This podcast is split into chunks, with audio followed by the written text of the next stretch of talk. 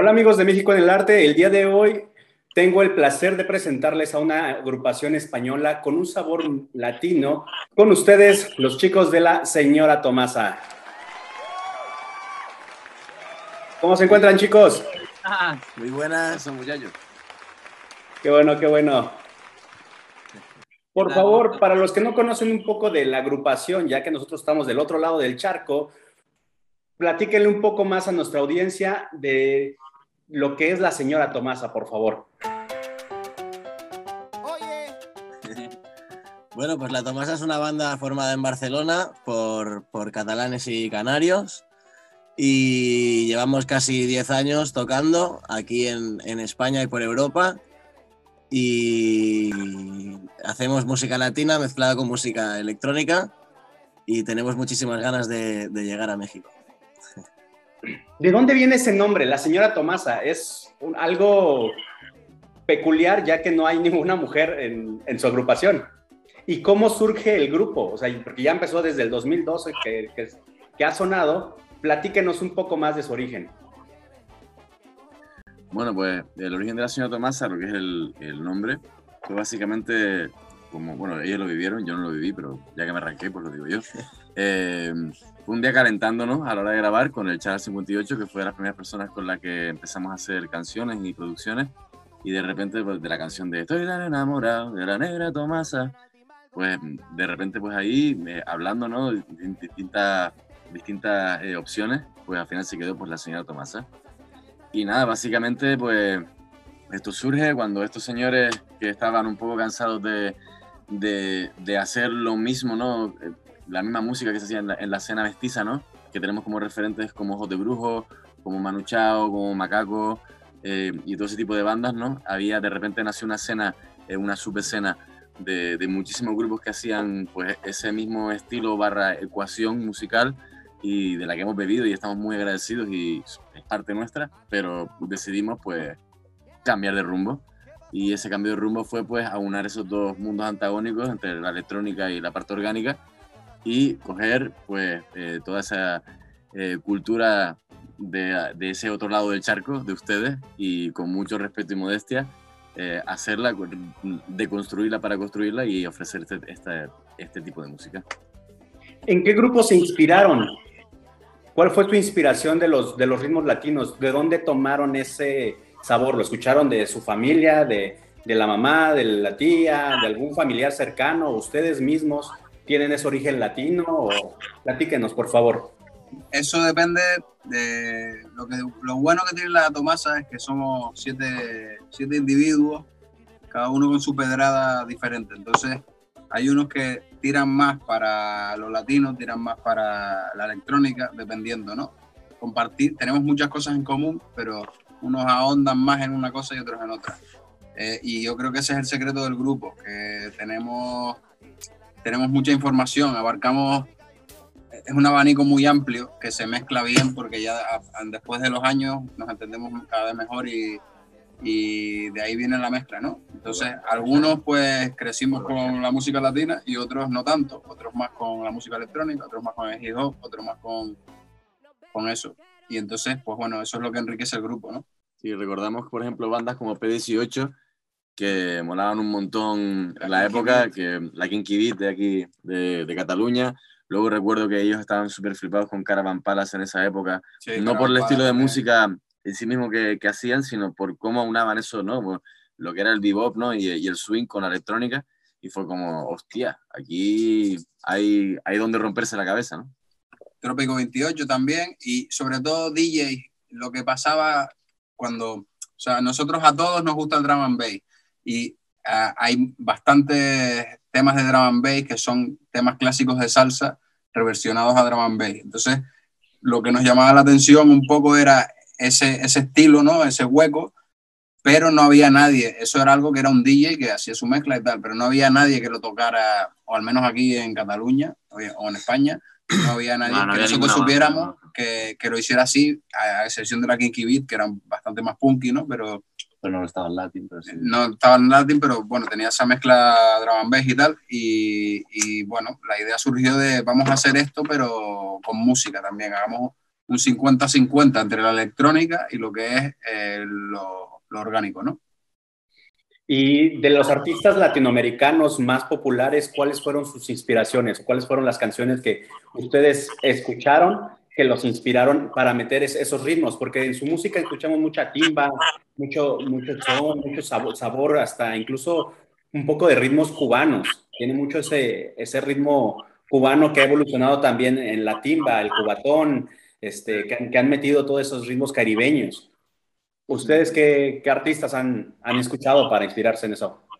Creo que hay un seco muy amplio, ¿no? Eh, yo, por ejemplo, eh, como, como ejemplo para mí, ¿no? No sé tanto para ellos, pero por ejemplo, Iraquere fue, fue un grupo eh, destacable por el hecho de que eran, ¿no? Estamos hablando de Chucho Valdés, jovencito, vestiéndose de lentejuelas, haciendo funk, latin, jazz, ¿no? Y, y simplemente ya esa rotura de cabeza para mí fue muy inspirador, pero por ejemplo, es que él, él, aporta, él aporta una parte de, la, de, lo que es el son más antiguo de Benny Moré, de Ismael Rivera. del, Monte, eh, cosas, o la Fania de los 70, es que depende de cada uno, a uno le gusta más una cosa u otra. Está Orillas también, por ejemplo. Orillas que es más moderno, que es ya una fusión, que también podría ser no lo hemos pillado nunca como un, un gran referente, pero, pero sí que tiene muchas cosas en común con nosotros y, y, desde pues de los sones o la música jíbara puertorriqueña o, o, bueno, muchas cosas y tanto de cosas de los años 50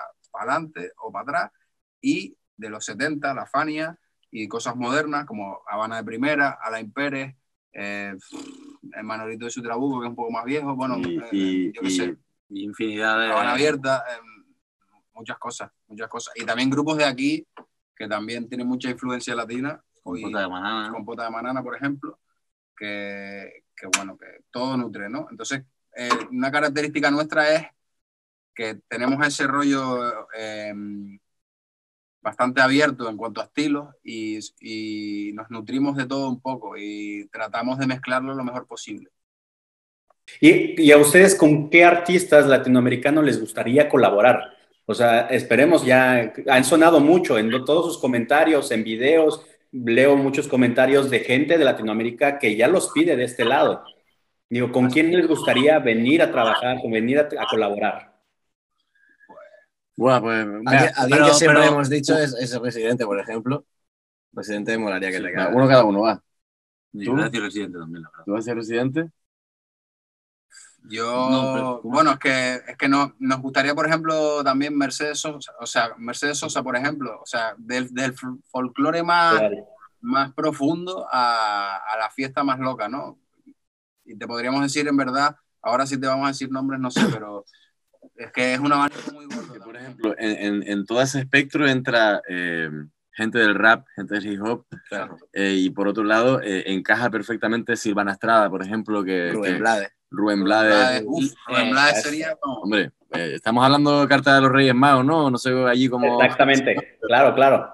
Y hay una piba que no, me, me flipa, que es una chica que se llama Lido Pimienta, que es de... Lido Pimienta, sí. Creo que es de Colombia o...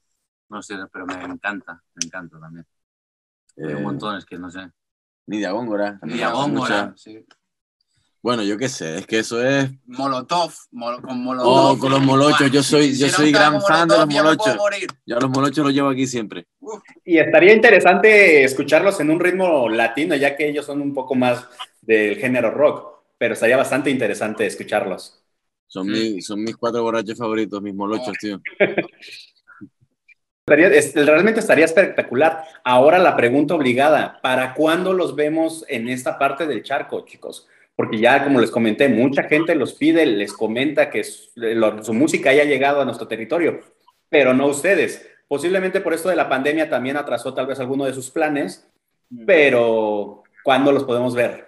Pues ya, ya no queda nada. Ya venimos para allá en diciembre. Ahora venimos a. Vamos a pasar todo el mes de diciembre en, en, en México. Y de conciertos tenemos el, el, día 12 en Ciudad de México, en el Foro Gilvana. Y el 17 en Guadalajara, en el Anexo Independencia. Son las dos primeras fechas que, que tenemos confirmadas, que, que ya seguro que vamos a estar ahí. Muy bien. ¿Piensan incluir más, más músicos este, mexicanos o ahorita que, que vienen aprovechando esta, esta visita? Hombre, la idea, la verdad, es, es eh, tirar, eh, echar calle. Si tú nos dices en plan, a nivel de planning, somos una hoja en blanco. Es decir, evidentemente tenemos muchas ideas, pero, pero a saber qué, qué puede llegar a pasar. Eso tiene, eso tiene su doble filo, pero evidentemente tenemos un montón de ganas de ver, de conocer a gente, de visitar estudios. Es la intención también de, de, de chequear con Peña y, evidentemente tirar de jams de, de, noche, de ver que, cómo la gente que se, que se cuece por ahí, que se toca. Porque claro, eh, ir a tocar lo nuestro es guay, pero sería, seríamos muy estúpidos si no, si no venimos con algo de vuelta, ¿no? Y recogemos y no nos mezclamos y hacemos música y evidentemente estamos en ello. Para eso vamos, básicamente. La parte del género urbano también ha crecido mucho con las batallas de gallos y demás y ha habido bastantes referentes, han salido bastantes referentes, como por mencionar algunos, Asesino, Magdavo y demás, que en México han crecido. ¿A ustedes les gustaría también colaborar con, con gente de ese ámbito, de esa parte? Pues que sí, la verdad es que nosotros estamos abiertos a todo y, y, nos encanta también las batallas de gallo, como es que nos flipa todo. Entonces sí, sí, estamos abiertos a todo, a todo lo que venga. Sí, sí. Hombre, con el asesino sería la, la hostia, ¿no? Pero bueno, también si, si, no, si empezamos a navegar por la FMS, Replic sería increíble. Eh, pff, muchísimo, hay muchísimo. Podemos hacer un potaje con cualquiera. Perfecto. ¿Y qué viene para la señora Tomasa? O sea, ¿qué, qué, qué es lo que sueño? Hemos visto una evolución desde el 2012 ya de la señora Tomasa a pasos agigantados, podría decirle ¿Y qué, qué, más viene? ¿Cuál es el sueño de la señora Tomasa? ¿Dónde le gustaría presentarse? ¿Dónde, ¿A dónde les gustaría llegar? A todo el mundo. Eh, el sueño realmente es eh, ambicioso a la par que modesto, es decir, es poder eh, ir con, nuestro, con nuestra familia, viajar por ahí, poder soltar música, nutrirnos de estar fuera para luego necesitar volver a estar dentro del estudio, volver a hacer música y luego volver a salir fuera y ser ese pez que se muerde la cola eternamente. Ese es el sueño no tenemos, no somos muy ambiciosos, no queremos mucho, tampoco queremos poco, y ahí estamos. Mm, rular, rular, rular y rular. A lo que venga, viajar mucho, conocer mucha gente, muchos músicos, hacer mucha música.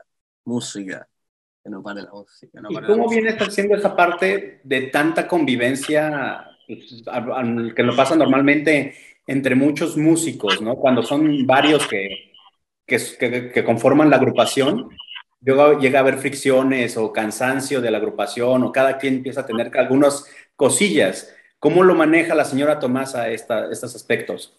Hombre, por supuesto que chocamos eh, muchas veces y más en los casi 10 años que llevamos, pero también es algo que, solemos trabajar mucho y creo que la gran suerte es que somos muy amigos todos de todos. Eh, yo no tengo muchos más amigos fuera de ellos y creo que ellos tampoco, o sea, cuando hago cosas extra de la banda es con ellos también y siempre creo que sí. está muy trabajado. Obviamente que se choca, pero se soluciona. Es que aparte suena como muy típico, pero es que somos como una familia y es así. Y tú a lo mejor puedes tener algún rifirrafe con tu padre o con tu madre o con tu hermana, pues aquí lo mismo, lo hablamos. Hay días que nos discutimos, hay días que no pero siempre acabamos abrazados y, y, con una cerveza bajo la mano. De hecho, hace un rato estábamos enfadados y mira, eso nos pasó. Mira. Perfecto, ahora sí como lo dicen, como hasta en las mejores familias llega a pasar. Claro, yo te iba a decir lo mismo que Jordi, te iba a decir, ¿cómo lo haces tú con tus hermanos? Pues lo hacemos igual nosotros. Claro, claro, llega, llega a pasar esos malentendidos, todo, pero nada que unas, un par de copas y una plática lo, lo solucionen. Totalmente. Totalmente. La chelita también. Exactamente. Pues bueno, chicos, para ir cerrando, por favor, esta, esta plática, esta entrevista, me dio mucho gusto conocerlos. Repítanos, por favor, las fechas que se van a presentar en México, que ya por fin, por fin nos cumplieron ese capricho de tenerlos presentes en, en, en tierras más mexicanas, tierras aztecas. Buena. Es el día 12 de diciembre en Ciudad de México, en el Foro Gilvana, y el 17 de diciembre en Guadalajara, en el anexo Independencia. Y a lo mejor sale algo más. De momento es esto lo que está cerrado. Esto es lo que se puede. Esto es lo que está confirmado. Esperemos que no los tengamos nada más en diciembre. Esperemos que se, que se corran hasta febrero por ahí. Venga, venga. Ojalá Esperemos escuchar más de ustedes realmente. porque es un ritmo que la gente los pide y creo que tiene mucho cariño en, en, sus comentarios, en fotos, en imágenes. La gente latinoamericana los ha pedido mucho, desde Perú, Argentina, Colombia, México, o sea, todos los hermanos latinoamericanos creo que los han abrazado y apapachado muy bien en redes sociales y esperemos que sea así de manera presencial, ya que los tenemos de este lado. Dios te oiga. Ahí estamos. Por favor, chicos, regálenos sus redes sociales para que los vayan a seguir la gente que no ha tenido la oportunidad de escucharlos o de conocerlos. Pues tenemos el Instagram, que es básicamente la, la, red social que utilizamos más, que se llama arroba la, la SRA, importante, la SRA Tomasa. oficial. Y después está la página web que es www.lasratomasa.com. Y luego después buscando por Facebook normal, la sra.tomasa, ahí tienes toda la información, son las tres redes sociales eh, principales, básicas y que utilizamos. Y nada, como decíamos, como hemos dicho en varias entrevistas, chequen ahí, denle al follow que es gratis, que esto no se paga. Y ahí tienen un mundo maravilloso que descubrir y nosotros mucha gente maravillosa que conocer. Que conocer. Pues perfecto, chicos, fue un placer platicar con ustedes y mucho éxito en Tierras Aztecas y esperamos escuchar más de la señora Tomasa. Gracias. Gracias. esperamos verte echar un mezcalito por ahí.